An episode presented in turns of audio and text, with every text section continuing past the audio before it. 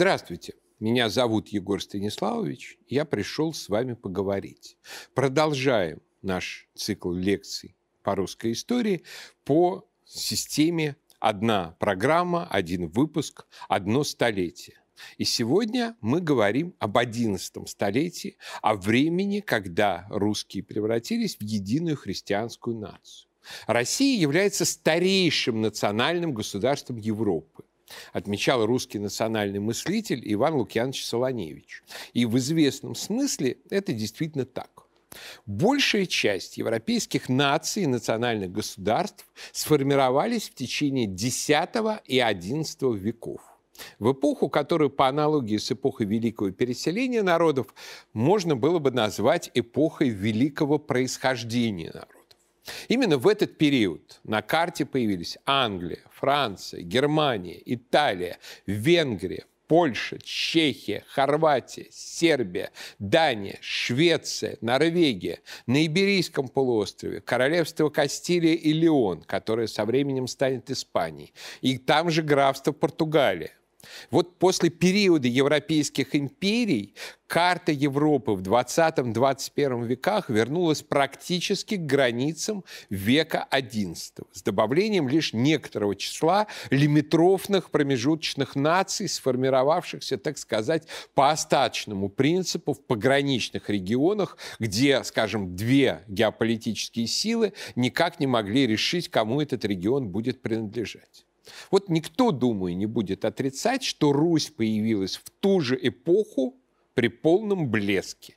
И в отличие от многих наций, терявших свою независимость на том или ином историческом этапе, Русь дошла до наших дней с непрерывной исторической традицией, целой, хотя и нельзя сказать, чтобы не, что невредимой. Судя по тому, что у нас отжали Киев и Минск и пытаются из них создать еще дополнительные элементрофные нации. Но сам факт, если так можно выразиться, изоморфизма границ XI и XXI века говорит о том, что должны, где должны происходить эти границы на самом деле. Почему нации появились именно в это время? Закончилось эпическое, почти тысячелетнее передвижение народов. Наконец-то метущиеся племена осели на одном месте. А вот та форма, которую приобрели эти племена, напрямую была связана с принятием ими христианства. В Библии, в Ветхом Завете давался идеальный образец государства нации – Ветхий Израиль. Именно этот библейский образ закреплял мысль, что народ по своей крови связан с определенной территорией, что он надплеменная общность связана государством и языком что народ отделен от других, и особенно от всяких враждебных нечестивых язычников. И с другой стороны связан особым признанием и соглашением с Богом. Вот Русь была сформирована именно по этой матрице. Скажем, ключевое для русской истории понятие «всея Руси». Это калька с библейского понятия «весь Израиль». Если внимательно приглядеться к тому, как наша летопись рисует великих русских князей, Нельзя отделаться от мысли, что в этом образе подчеркнуто сходство с библейскими царями, а кое-где параллели проводятся прямо. Скажем, Святослав – великий воин, но религиозно нечестивый, как царь Саул, поэтому он гибнет. Владимир – возлюбленный Богом, харизматичный и в то же время женолюбивый, ну, совсем как царь Давид. Ярослав – премудрый книжник и храмостроитель как царь Соломон. Русское национальное самосознание было одним из самых ранних в Европе. Англичане или французы еще с трудом осознавали свое единство и склеивали себя из разнородных кусков. А Русь уже была провозглашена в слове о законе и благодати митрополита Илариона новым призванным Богом народом. В купель крещения с князем Владимиром вошла Русь языческая, варварская, разноплеменная. Столетия спустя Русь предстояла всему миру высококультурной христианской страной, создающей свою национальную идентичность и свое историческое «я». Посмотрим, как это произошло в XI веке. Столетие начиналось с масштабной русско-печенежской войны, которая вспыхнула, видимо, после крещения князя Владимира. Креститель Руси, вместо того, чтобы рыскать по дальним странам в поисках добычи, как отец Святослав, предпочел защищать доставшуюся ему землю Русь. На границе со степью поднялись протяженные земляные валы, так называемые змеевые валы. Латинский миссионер, епископ Бруно, безуспешно пытавшийся обратить в христианство печенегов, рассказывает, что два дня Владимир сопровождал его из Киева по своей земле до границы своего государства, которую он окружил от кочевников очень мощным и очень длинным ограждением. Изменилась тактика русских воинов, многие из которых сладеи пересели на коня, оделись в гибкую кольчугу, остроконечные шлемы, чтобы отражать сабли кочевников. В степь выдвинулись заставы богатырские, подвиги которых превратились в русский национальный эпос – киевский цикл «Былин». Чтобы укрепить границу, Владимир основал по прикрывающим подходы из, а, к ним подходы многочисленные новые города – которые перевел население из земель славян, кривичей, вятичей и чуди. Владимир воспринимал все подвластное ему государство как единую территорию, в пределах которой он мог свободно перемещать население. На место прежних племенных вождей в важнейшие городские центры отправились его многочисленные сыновья. Обращение к византийской традиции побуждало русского князя подражать традициям царьградских василевцев. Например, до нас дошло несколько его золотых монет, на которых он облачен в императорскую диадему и держит в руках скипетр. Так как на Руси не велась добыча золота, то эти монеты явно не были обиходными, ими не платили за товары и услуги, они предназначались прежде всего для церемониальных целей и для манифеста идеологии. Нареченный в крещении Василием и женатый на сестре Василевса Василия, Владимир явно претендовал на то, чтобы и сам быть Василевсом.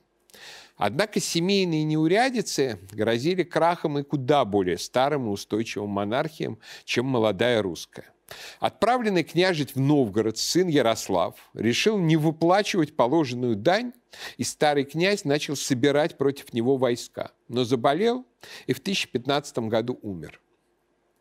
Любимый сын и, вероятно, наследник Борис был в это время послан с войском против печенегов. А в столице оказался нелюбимый пасынок Святополк, сын убитого брата Ярополка. Можно представить себе, что затаил в душе Святополк в отношении того человека, который сверг и убил его отца, обесчестил его мать. К тому же Святополк был женат на польской княжне, а ее латинский духовник Ренберн подстрекал его к мятежу против отца, за что княжич был брошен в темницу. Оказавшись в безвластном Киеве, Святополк привлек на свою сторону подкупом горожан, а посулами часть соратников Владимира. После того он решил расправиться с наследником Борисом и юным княжичем Глебом. Оба княжича были убиты – при этом сознательно отказавшись поднять руку на старшего брата. Борис и Глеб стали первыми русскими святыми. И, конечно, это не случайно. Они не только проявили христианскую кротость, но и память о совершенном святополком братоубийстве навсегда пресекла среди Рюриковичей тягу к тому, чтобы решать династические споры братоубийством. За столетия истории династии устранение конкурентов за княжескую власть при помощи убийства можно пересчитать на пальцах. Князья Рюрикова дома могли воевать, интриговать, свергать друг друга. Иногда, очень редко и с большим скандалом, а, они друг друга ослепляли. Но вот расправа и тем паче убийство были чем-то из ряда ввод выходящим черные замыслы подавляла в зародыше мысль о святых Борисе и Глебе. Вот с одной стороны, эта гуманизация отношений в династии предопределила удельную раздробленность Руси. Княжеский род все разрастался, всем нужна была своя доля власти, не то, что там у османских султанов один стал султаном, вырезал всех своих братьев. Но с другой стороны, то, что между Рюриковичем было не так много кровавых историй, позволяло им объединяться. Не разделяла Русь на сепаратные государства навсегда, как было бы, если бы между двумя родами была кровавая история вендетты. Ярослав, который был готов воевать даже с отцом, конечно, брату убийцы не собирался подчиняться. Он собрал наемников, варягов, и новгородцев, разбил Святополка и взял Киев. Однако Святополк вернулся с тестем, польским королем Болеславом Храбрым.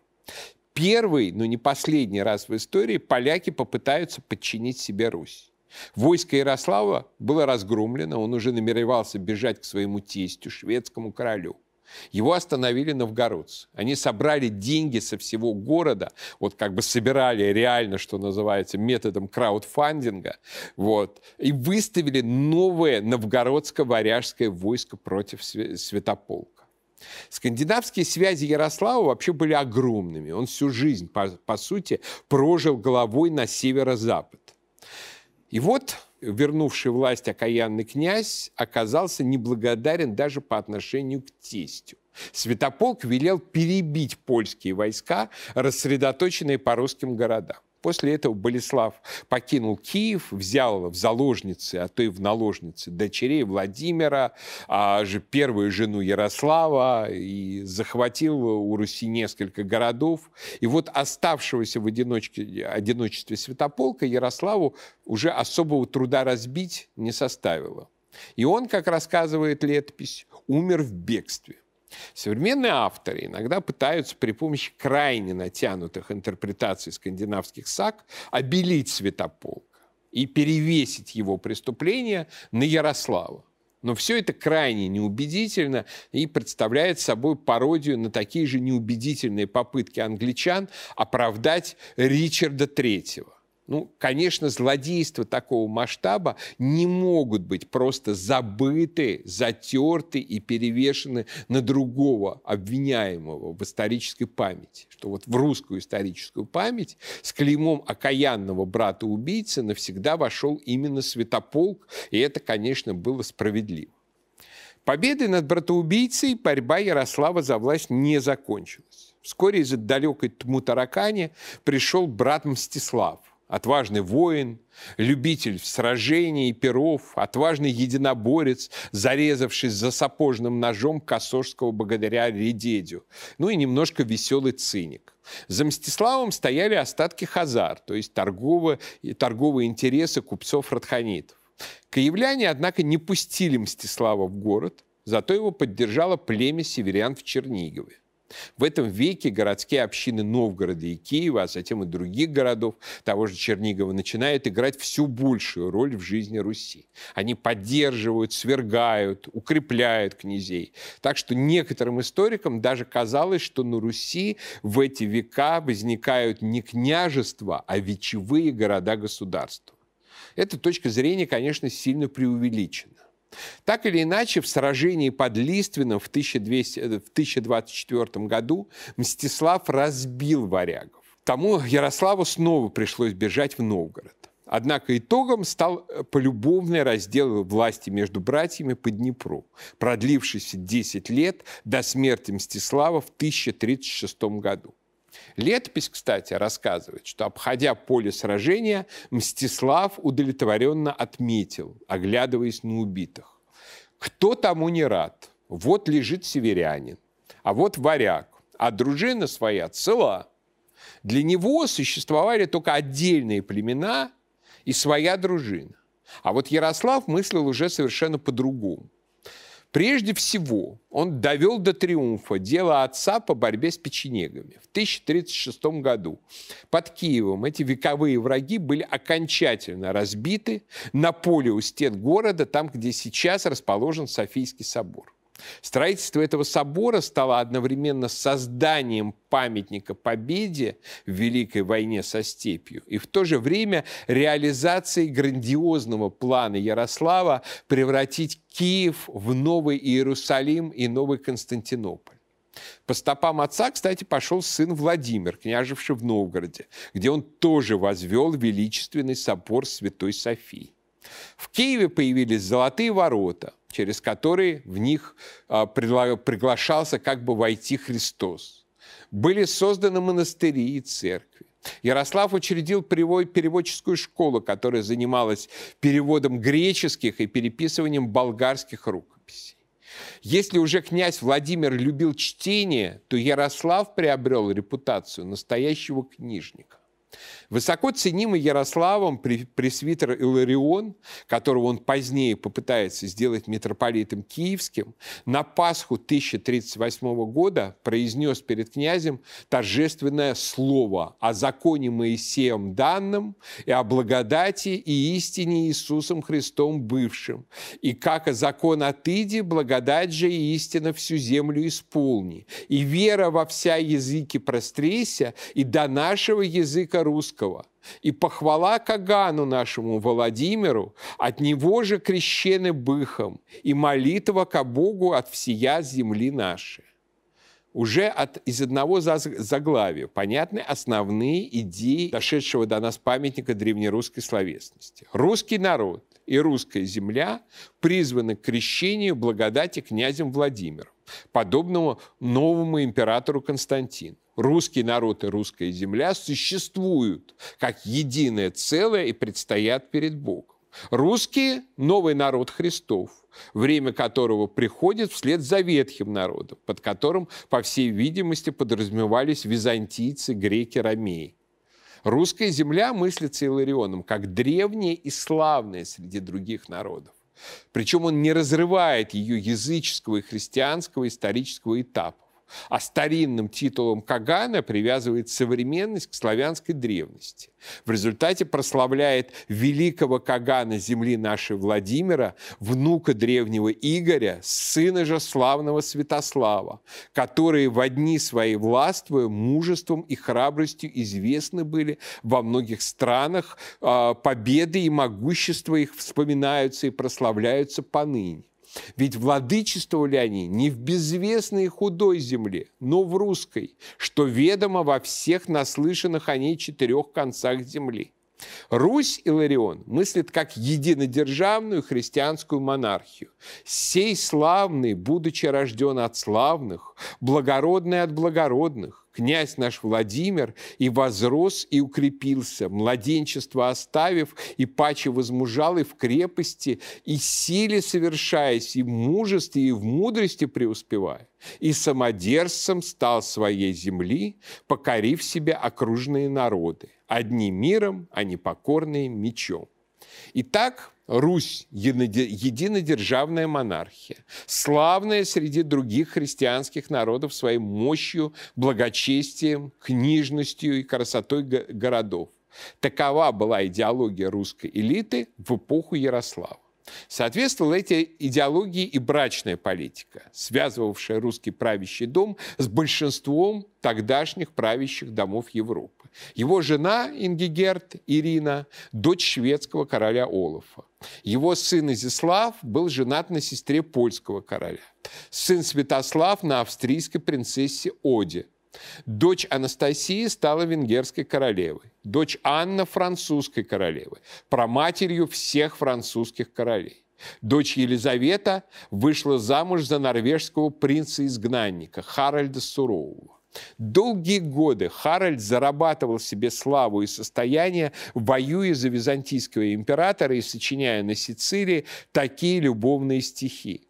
Край пришелся бздешний не по вкусу трусу, но женщина в гардах знать меня не хочет. Гардами, страной городов, викинги называли именно Русь. В итоге Харальд вернулся на Русь, получил в жены Ярославну, стал норвежским королем и погиб в битве при Стэмфорд-Бридж в 1066 году в попытке стать королем английским. Правда, до всего этого он успел спровоцировать русско-византийскую войну. Дело в том, что захватившие власть в Константинополе бюрократы крайне враждебно относились к русской гвардии, а созданной при Василии Болгоробойце, в которой служил Харальд. Норвежцы бросили в темницу, а когда он оттуда смог вернуться и выкупиться на Русь, уговорил тести посчитаться с греком. Война несчастливо кончилась для Руси, но ее дипломатическим итогом стал еще один брак сын Ярослава Всеволод интеллектуал, знавший пять языков, женился на дочери императора Константина Мономаха. Ярослав незадолго до смерти успел крестить их, их сына, знаменитого Владимира Мономаха. В 6562 году, месяце февраля 20-го, успение царя нашего. Так сказано о смерти Ярослава в граффити, оставленном на стене Софийского собора. Ярослав оставил Русь пятерым сыновьям. Впервые наследники, осененные памятью о святых Борисе и Глебе, не устраивали междоусобицы после смерти отца. Двое сыновей, Игорь и Вячеслав, рано умерли. Остались трое старших. Князь Киевский Изяслав, князь Черниговский Святослав и князь Переславля Южного Всеволод.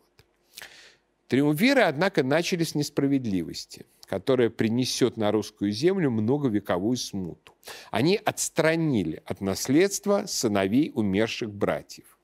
Изгои Трои Попов сын грамоте не умеет, холоп из холоп, холопства выкупится, купец одолжает. А се четвертое изгойство о себе приложим. Аще князь осиротеет, написал какой-то князь, составляет церковный устав. Первым князем-изгоем стал Ростислав Владимирович, сын любимого наследника Ярослава, который имел несчастье умереть раньше отца. Ростислав осмелился захватить Мутаракань у сына Святослава Глеба. Правда, вскоре был отравлен каким-то византийским шпионом. Изгой другого типа, Всеслав Пулоцкий, потомок старшего сына Рогнеда Изяслава, которому еще Владимир выделил в удел Полоцк, имел репутацию волха-волхва-оборотня и довольно циничного князя-хищника. Он напал на Новгород и разграбил его. Триумвиры разбили его в сражении на Немеге под Минском, а затем обманом схватили и заточили в Киеве. И вот с тех пор, с вот этих вот появления этих изгоев, почти на два столетия Руси не было покоя от возмущения всевозможных обездоленных князей, которые стремились силой и хитростью урвать себе кусок. С одной этой бедой Русь успела бы справиться. Но пришла вторая, гораздо горше – половцы.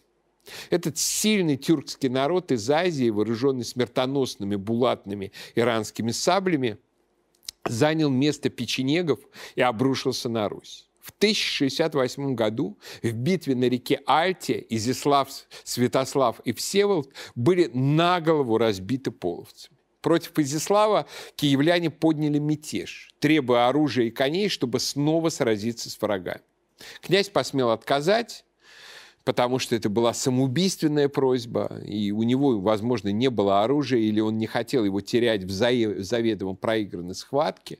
Но в результате Изяславу пришлось бежать, его казна была разграблена киевлянами, а Вече объявила князем освобожденного из тюрьмы Всеслава Полоцкого. Так случился первый в истории Киева Майдан. Вскоре Изяслав подошел к Киеву с польским войском. Всеслав, бросив мятежников, бежал к себе в Полоцк, и Святослав и Всеволод уговорили старшего брата вернуться в Киев с миром и без поляков. Но его сын Мстислав Изяславич жестоко отомстил, приказав э, переказнить защи, за, зачинщиков мятежа. С этой расправы между братьями пробежала какая-то черная кошка. А в 1073 году Святослав и Всеволод изгнали Изяславу. Князем киевским стал Святослав.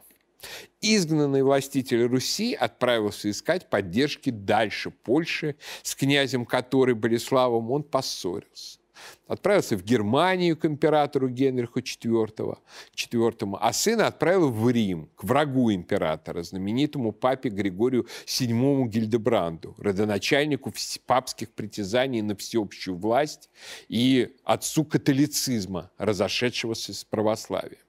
Папа пригрозил Болеславу, что не поддержав а Изяслава тот не получит короны. И польский король отрядил новую экспедицию на Русь, где как раз умер князь Святослав, который стал жертвой неудачной операции по удалению опухоли. Князь Всеволод решил примириться со старшим братом и возвратил ему Киев, а сам сел в Чернигове. Однако братья повторили ту же ошибку.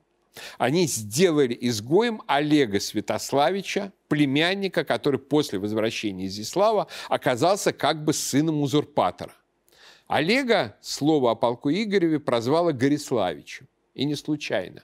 Именно он изобрел принесшую столько несчастья Руси военную технологию. Он начал нанимать половцев, чтобы отстоять свои интересы. С Половецкой Ордой он захватил у Всеволода Чернигов, самого его едва спас сын Владимир Мономах. Братья Ярославичи подошли к Чернигову и дали половцам и изгоям сражение на Нежатиной Ниве в 1078 году. Сражение закончилось полным разгромом половцев и Олега и гибелью другого изгоя Бориса. Бежавший в тьму таракани Олег был схвачен там хазарами и отправлен в Византию. Однако, вернувшись оттуда через несколько лет, устроил в городе страшный хазарский погром. Но одновременно в битве на Нежатиной Ниве погиб Изяслав, причем от очень странного удара в спину – из Ярославича таким образом остался один Всеволод, который довольно мирно правил до 1093 года. В этот период все больше упрочналось положение русской церкви, и особенно русского монашества, центром которого стал основанный преподобным Антонием и Феодосием Киево-Печерскими монастырь, превратившийся за вторую половину XI века в ведущий центр духовной жизни и книжности. В 1093 году Всеволод умер. Его сын Владимир Мономах решил не занимать престол, а отдать его старшему в роду, Святополку, сына Изяслава. Однако мира это решение не принесло. Князья все время конфликтовали. А на Русь нападали, нападали и нападали половцы. Именно в это время кочевники развернули во всю мощь прибыльную торговлю русскими рабами через порт Сурож, он же Судак в Крыму. Половецкие набеги стали особенно беспощадными и разорительными. Летопись рисует такую душераздирающую картину.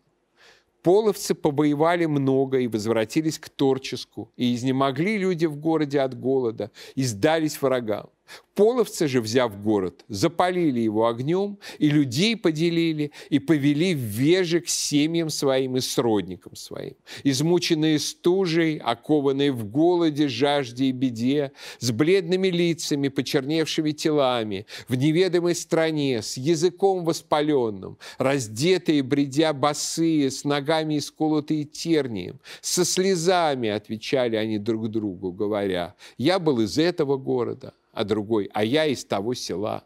Так вопрошали они друг друга со слезами, род свой называя и вздыхая, взоры возводя на небо к Всевышнему.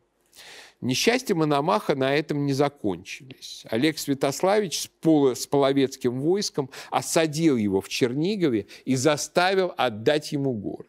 А спустя несколько лет сын Мономаха погиб в сражении со все тем же Олегом Святославичем. Половцы стали настолько важной частью жизни Руси, что даже начались династические браки с ними.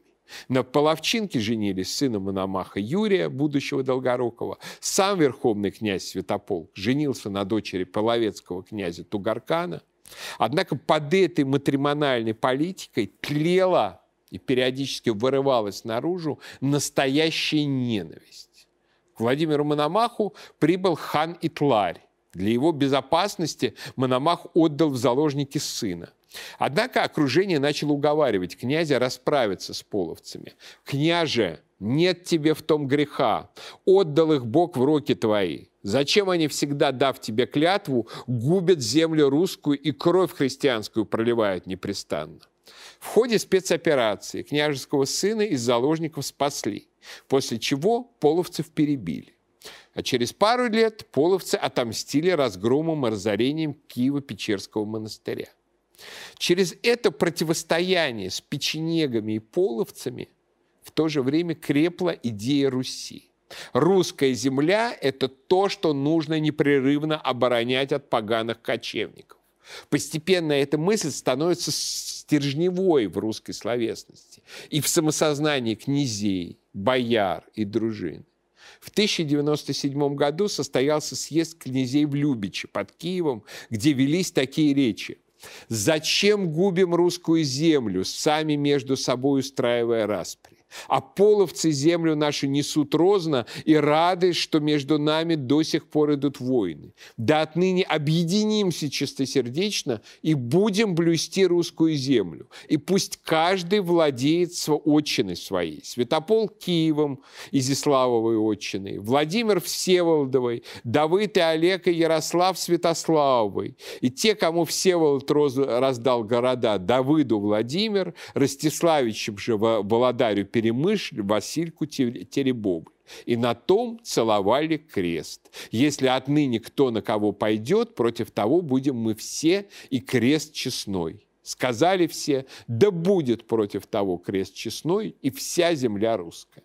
Как непросто было соблюдать этот договор, показали события уже следующего года, когда Святополк и Давыд Игоревич подло ослепили князя Василька Теребовльского. Причем ему не прижгли глаза по византийской манере, а именно вырезали их. Длинный душераздирающий рассказ об этом сохранился в летописи. Разгневанный Владимир Мономах добился восстановления прав Василька и наказания главного инициатора преступления Давыда Игоревича. Но эта история еще раз показала, сколь непрочен княжеский мир. Но все-таки мысль о необходимости защиты русской земли начала превозмогать княжеские раздоры. Следующее 12 столетие Русь начнет с настоящего крестового похода на половцев. Но об этом мы поговорим в следующий раз. А сейчас я прощаюсь, но наш разговор не кончится.